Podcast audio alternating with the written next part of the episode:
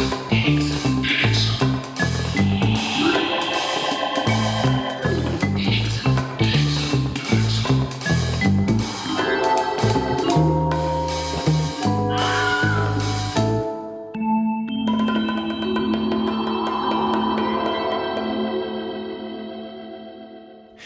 Herzlich willkommen zu unserem Edgar Wallace Krimi Podcast. Was bisher geschah?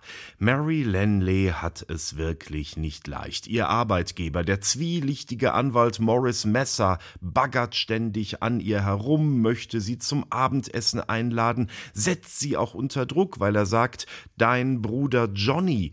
Johnny ist ein verarmter Adliger und hat im Gefängnis gesessen, ist gerade nur, weil er dem Gefängnisdirektor geholfen hat, kurzfristig entlassen worden. Dem wurde die Strafe erlassen.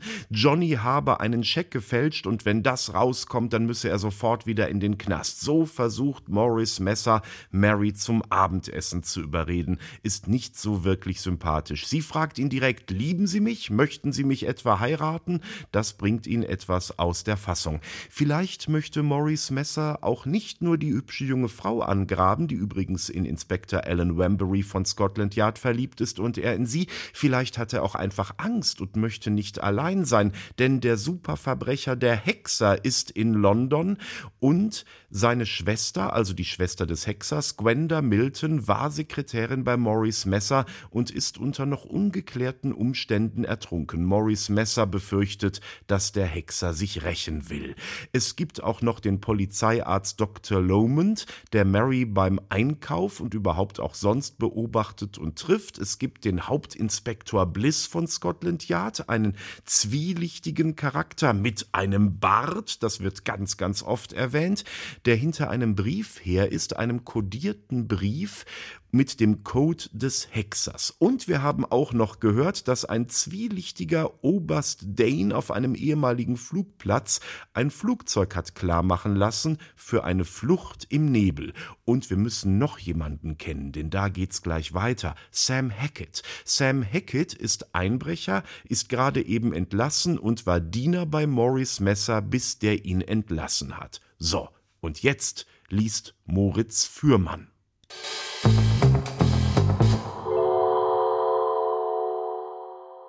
Sam ging eines Tages nach West-London und betrachtete in einem großen Schaufenster viele Bücher, die auf bunten Umschlägen das wunderbare Leben in den Prärien Kanadas priesen.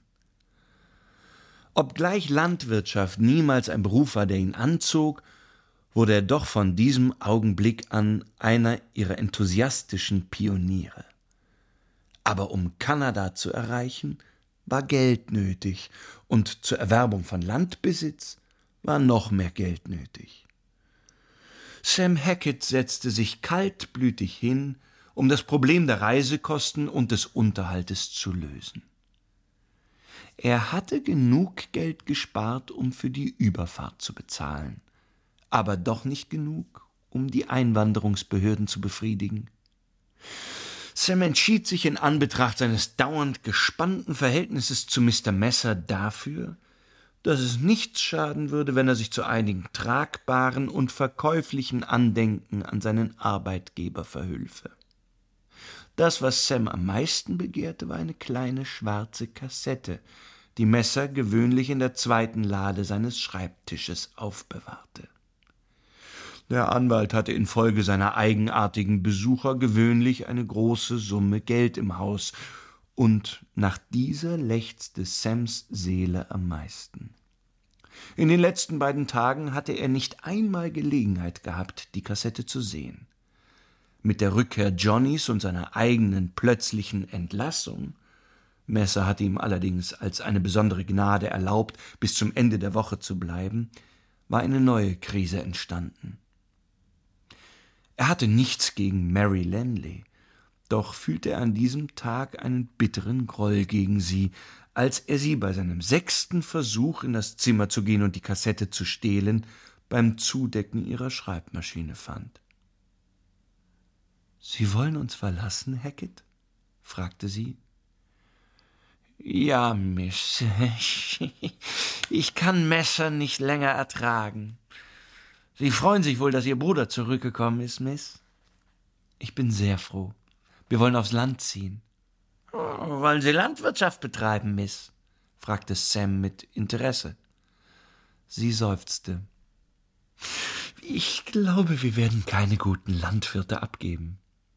Ich dachte selbst, eine Landwirtschaft anzufangen, versetzte Sam.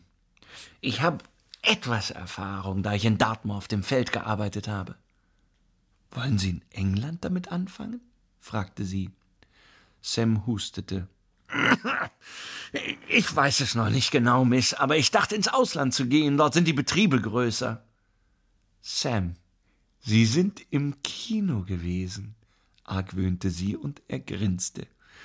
Ah, England ist nicht das Land für einen Mann, den die Polizei nicht leiden kann, meinte er. Ich will ins Ausland und ein neues Leben beginnen. Hören Sie zu, Miss. Er trat an sie heran und flüsterte vertraulich. Sie kennen doch den alten Messer seit Jahren. Sie nickte. Ich nehme an, dass Sie über ihn nicht mehr wissen, als dass er Anwalt ist. Denken Sie nicht, dass es besser wäre, wenn Sie noch ein anderes Fräulein als Hilfe hätten? Sie schaute ihn freundlich an. Er meinte es gut. Für zwei ist nicht genügend Arbeit da, bemerkte sie. Er nickte schlau. Doch, Miss, Sie arbeiten zu viel. Seien Sie etwas weniger fleißig. Aber warum denn? Das wäre doch nicht ganz ehrlich, antwortete sie lächelnd. Vielleicht wäre es nicht ehrlich, aber sicherer, sagte er blinzelnd.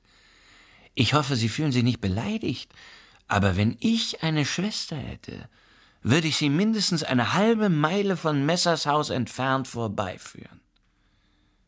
Er bemerkte, wie sich der Ausdruck in ihrem Gesicht änderte, entschuldigte sich und verließ das Zimmer. Für Sam blieb nur ein Weg offen. Das Stahlgitter vor dem Fenster. Es war ein wirksames Hindernis für den Durchschnittsdieb, aber Sam stand über dem Durchschnitt. Außerdem hatte er am Morgen beim Fensterputzen eine Vorrichtung an dem Schloss angebracht, die ihm seine Arbeit erleichtern würde. Wenn Alan Wembury das Gitter sorgfältig untersucht hätte, wäre ihm ein Stück Stahldraht aufgefallen, das kunstvoll um einen der Stäbe geschlungen und so im Schloss befestigt war, dass man es mit einem kräftigen Ruck öffnen konnte. Es war eine sinnreiche Einrichtung, und Sam war sehr stolz darauf. Am selben Abend, nachdem Alan Wembury gegangen war, kauerte Sam am Haus. Er hatte Alan kommen und gehen hören. Das Kauen war sehr unangenehm, denn Nebel und feiner Regen wechselten miteinander ab, und er wurde bis auf die Knochen durchnässt. Er hörte Messer im Zimmer auf und abgehen und mit sich selbst sprechen. Er hörte das Klappern von Gabel und Messer, und Sam fluchte. Messer hatte sich dann an das Klavier gesetzt. Wahrscheinlich würde er stundenlang dabei bleiben. Aber anscheinend war Messer in einer üblen Laune, denn die Musik hörte auf. Sam hörte das Knarren eines Stuhles und nach einer Weile ein tiefes, regelmäßiges Atmen. Der Anwalt schlief, und Sam wartete nicht länger. Ein schneller Ruck und das Gitter war offen. Das Schiebefenster hatte er mit Fett eingeschmiert, so dass es geräuschlos hochging. Messer saß am Klavier und schlief mit weit geöffneten Augen, ein unangenehmer Anblick. Sam schaute sich nicht erst um, sondern ging auf den Fußspitzen durch das Zimmer und drehte das Licht aus. Das Feuer im Kamin war fast niedergebrannt, aber er fand durch Betasten die Lade, schob einen Stahlhaken in das Schloss und zog. Die Lade öffnete sich und er griff hinein. Die Kassette hatte er sofort gefunden, aber da waren noch andere Wertsachen. Der kleine Wandschrank neben dem unbenutzten Buffet enthielt wertvolles Silbergeschirr. Er ging zum Fenster, hob eine Handtasche herein und füllte sie, bis nichts mehr hineinging. Dann nahm er die Tasche und schlich leise zum Fenster zurück. Als er beinahe an der geheimnisvollen Tür angelangt war, hörte er ein leises Knacken und blieb wie angewurzelt stehen. Er bewegte sich verstohlen, die eine Hand ausgestreckt, eine instinktive Bewegung bei allen, die in der Dunkelheit arbeiten. Plötzlich legte sich eine kalte Hand um sein Handgelenk. Er biss die Zähne zusammen, unterdrückte einen Aufschrei und riss sich mit einem schnellen Ruck los. Wer war's? Er konnte nichts sehen, hörte nur ein schnelles Atmen und stürzte zum Fenster. In einer Sekunde war er draußen und in der nächsten lief er über den Hof. Todesfurcht hatte ihn erfasst. Für diese kalte, geisterhafte Hand gab es nur eine Erklärung. Der Hexer war zum Messer gekommen. Alan Wembury war zeitig am Abend einer eiligen Aufforderung, Messer zu besuchen, gefolgt. Es tut mir leid, Sie gestört zu haben, Inspektor. Zum ersten Mal in seinem Leben wusste Messer nicht, wie er fortfahren sollte. Die Tatsache ist, ich muss eine sehr unangenehme Pflicht erfüllen, sehr unangenehme Pflicht. Um Ihnen die Wahrheit zu sagen, ich hasse es, das zu tun. Alan wartete schweigend. Es handelt sich um Johnny. Sie verstehen doch meine Lage, Wembury. Ich stehe unter Verdacht, allerdings ungerechterweise, aber das Polizeipräsidium verdächtigt mich. Was würde nun kommen? Das sah dem Messer gar nicht ähnlich, den er kannte, und daher war Allens Erstaunen begreiflich. Ich darf keine Gefahr laufen, fuhr der Anwalt fort. Vor einigen Wochen hatte ich es wegen Mary, äh, Miss Lanley gewagt, aber jetzt darf ich es nicht. Wenn ich von einem beabsichtigten oder geplanten Verbrechen erfahre, bleibt mir nur ein Weg offen, die Polizei zu benachrichtigen. Jetzt verstand Alan Wembury, aber er schwieg immer noch. Maurice ging im Zimmer auf und ab. Er fühlte sich einem ihm gewachsenen Gegner gegenüber, er kannte die Verachtung des anderen Mannes und daher hasste er ihn. Sie verstehen mich doch? fragte er. Nun, bemerkte Alan, den die Vorrede anekelte, welches Verbrechen will Lanley begehen? Messer seufzte tief. Ich glaube, Sie wissen, dass die Darnley-Sache nicht Johnnys erste war. Vor ungefähr einem Jahr beging er den Einbruch bei Miss Bolter. Erinnern Sie sich? Wembury nickte. Miss Bolter war eine sehr reiche, exzentrische alte Jungfer. Sie hatte an der Grenze von Greenwich ein Haus, das ein wahrhaftes Lager von alten Schmuckstücken war. Ein Einbruch war verübt worden und die Diebe waren mit einer Beute im Werte von 8000 Pfund entkommen. War Lenley dabei beteiligt? Ist das die Information, die Sie uns geben wollen? Ich sage nur, was ich gehört habe, rief Maurice hastig. Meine Information geht dahin, dass die Juwelen niemals aus dem Haus kamen. Sie werden sich erinnern, dass die Diebe gestört wurden. Alan schüttelte den Kopf. Ich weiß immer noch nicht, worauf Sie hinaus wollen, meinte er. Messer blickte sich um und senkte die Stimme. Aus einer seiner Bemerkungen schließe ich, dass er heute Nacht nach Camden Crescent gehen will, um die Schmuckstücke zu holen. Er hat sich von mir den Schlüssel zum Nebenhaus geborgt, das zufällig mein Eigentum und unbewohnt ist. Meine Annahme ist, dass die Beute auf dem Dach von Nummer 57 verborgen liegt.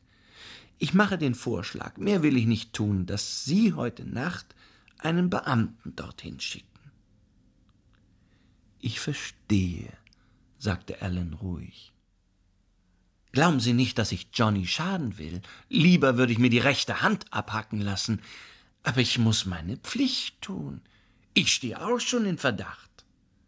Alan Wembury ging schweren Herzens nach seinem Büro zurück. Er konnte nichts tun. Messer würde dem Polizeipräsidium berichten, dass er die Information gegeben hatte. Johnny Lanley zu warnen würde Ruin, Schande, wahrscheinlich schimpfliche Entlassung aus dem Dienst bedeuten. Er gab einem Beamten den Auftrag, sich auf dem Dach in Camden Crescent zu verbergen. Binnen einer Stunde erhielt er Bericht. Er stand nachdenklich vor dem Feuer, als das Telefon läutete. Der Sergeant nahm den Hörer auf. Hallo? Mechanisch schaute er auf die Uhr, um die Zeit des Anrufes in sein Buch einzutragen. Was ist los? Er deckte den Hörer mit der Hand zu. Der Nachtwächter von Cleavers berichtet, dass sich ein Mann auf dem Dach in Camden Crescent aufhält. Alan dachte einen Augenblick nach. Ja, selbstverständlich. Sagen Sie ihm, er soll sich nicht beunruhigen. Es ist ein Polizeibeamter. Auf dem Dach in Camden Crescent?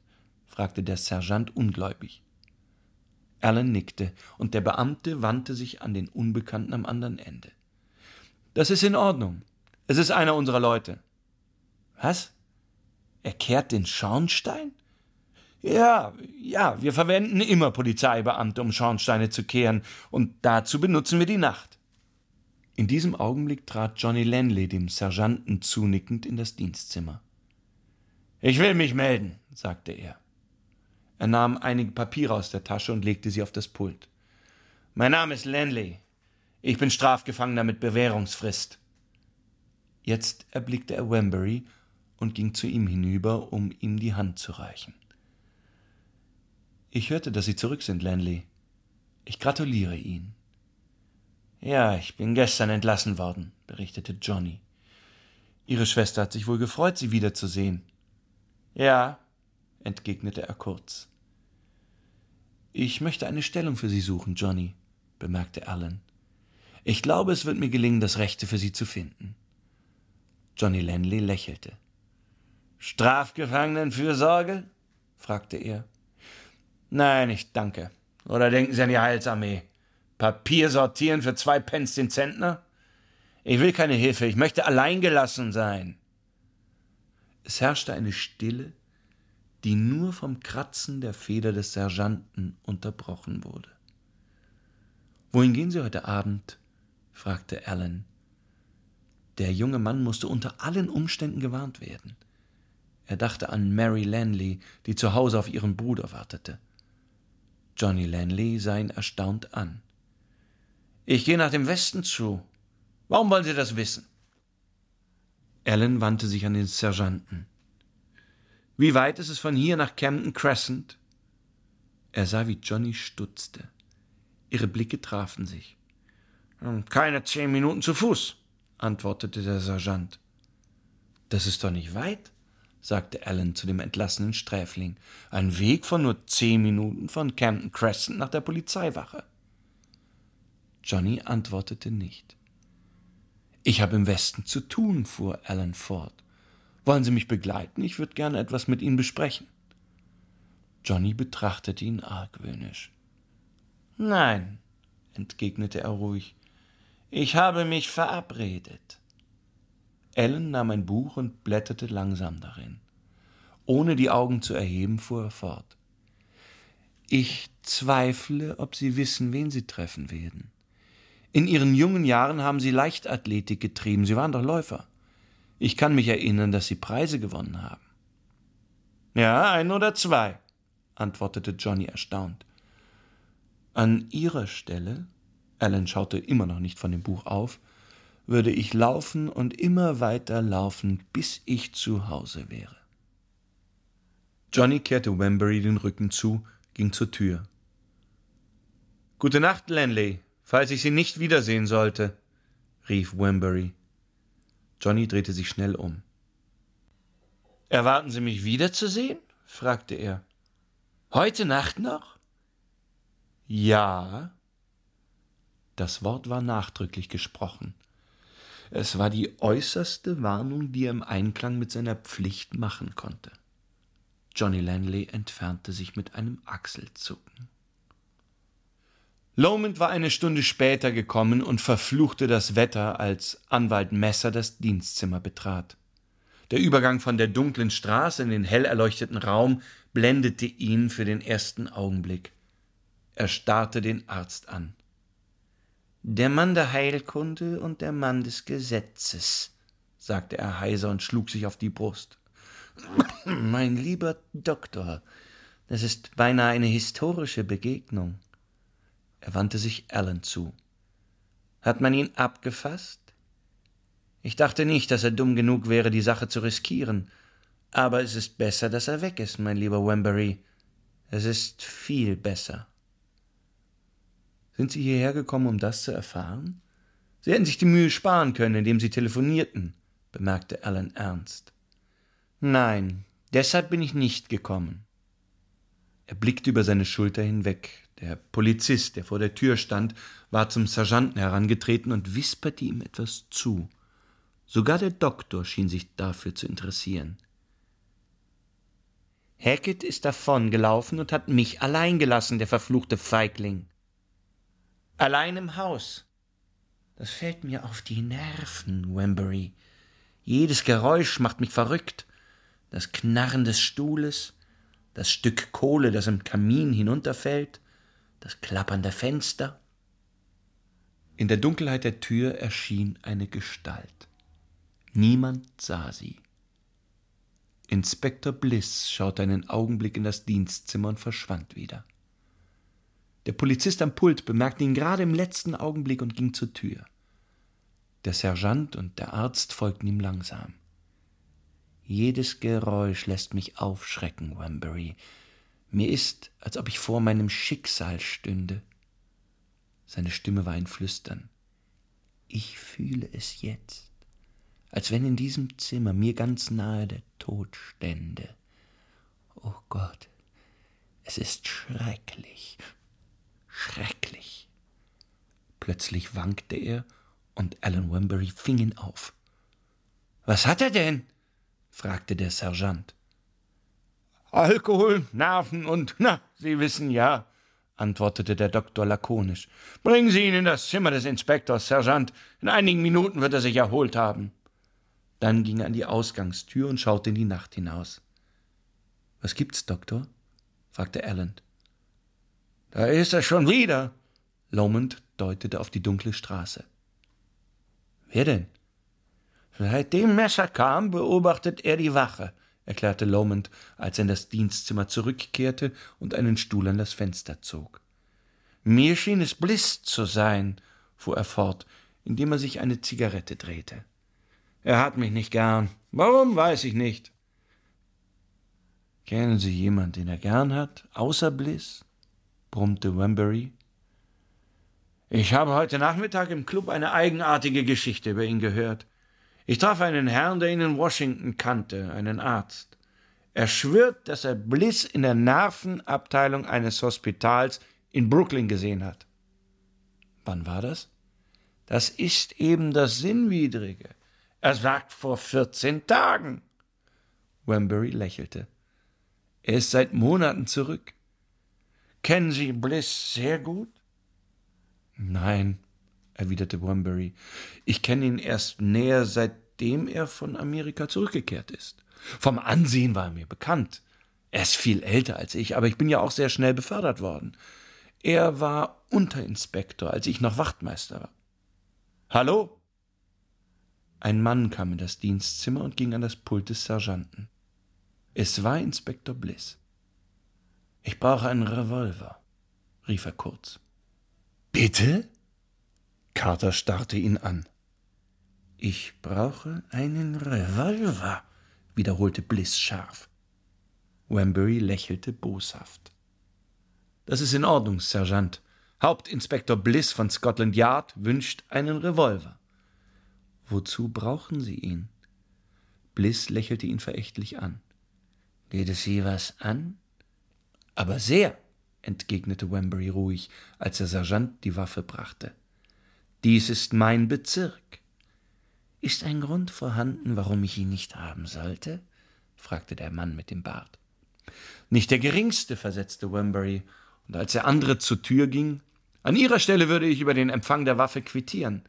Sie scheinen die Vorschriften vergessen zu haben, Bliss.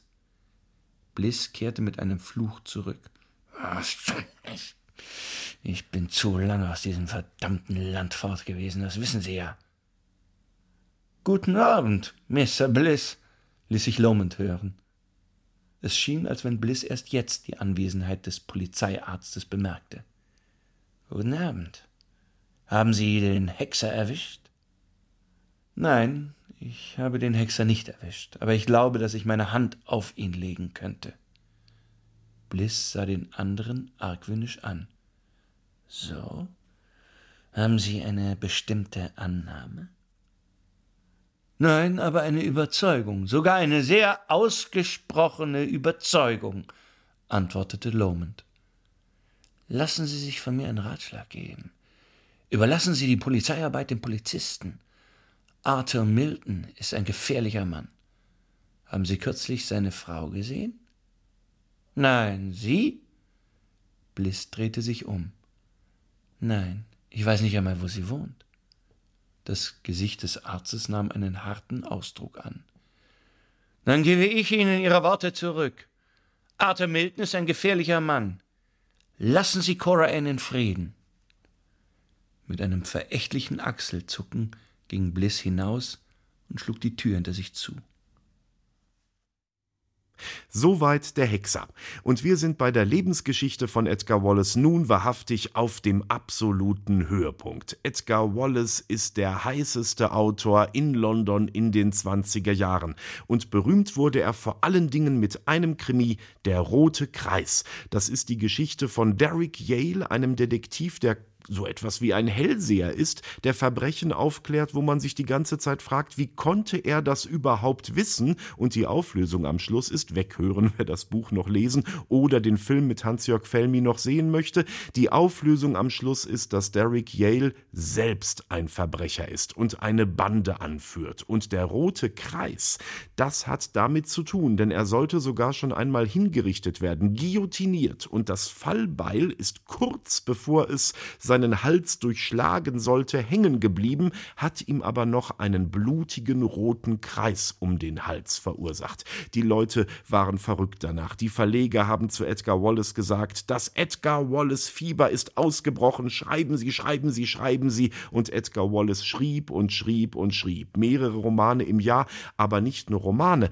auch Fortsetzungsgeschichten für Zeitschriften. Für Zeitschriften waren populäre Geschichten, Fortsetzungsgeschichten damals unglaublich unglaublich wichtig, um die Leser zu binden. Und Edgar Wallace schrieb zum Beispiel für das Strand Magazine, das ist genau die Zeitschrift, in der auch die Sherlock Holmes Geschichten von Arthur Conan Doyle erstmals publiziert worden sind, zumindest die meisten.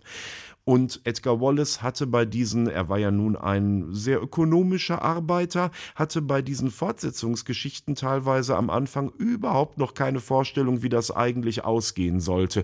Wenn sich jemand fragte, mein Gott, das ist ja so verwickelt, wie soll denn das ausgehen, sagte Edgar Wallace nur einfach keine Ahnung. Er hat nächtelang durchgeschrieben, habe ich ja schon erzählt, ganz viel super süßen Tee getrunken und das Problem dabei war, dass er sich überhaupt nicht bewegte. Sein Sekretär hat erzählt, dass Edgar Wallace stolz darauf gewesen ist, nur vier Meilen im Jahr zu Fuß zurückzulegen. Für jeden kleinen Gang, vor allen Dingen auch ins Theater, das er sehr, sehr gerne besuchte, erzähle ich aber beim nächsten Mal davon. Für jeden kleinen Gang hat er sich sofort ein Auto bestellt und sich fahren lassen. Seine Frau Violet ist übrigens auch schwanger geworden und hat die erste gemeinsame Tochter geboren, und so hatte Edgar Wallace nun schon drei Kinder, beziehungsweise vier, eins war ja noch in Südafrika gestorben. Edgar Wallace und das Theater, ich hab's angedeutet, das ist auch eine besondere Geschichte, vor allen Dingen, wenn es um den Hexer geht, aber die erzähle ich beim nächsten Mal. Fortsetzung folgt.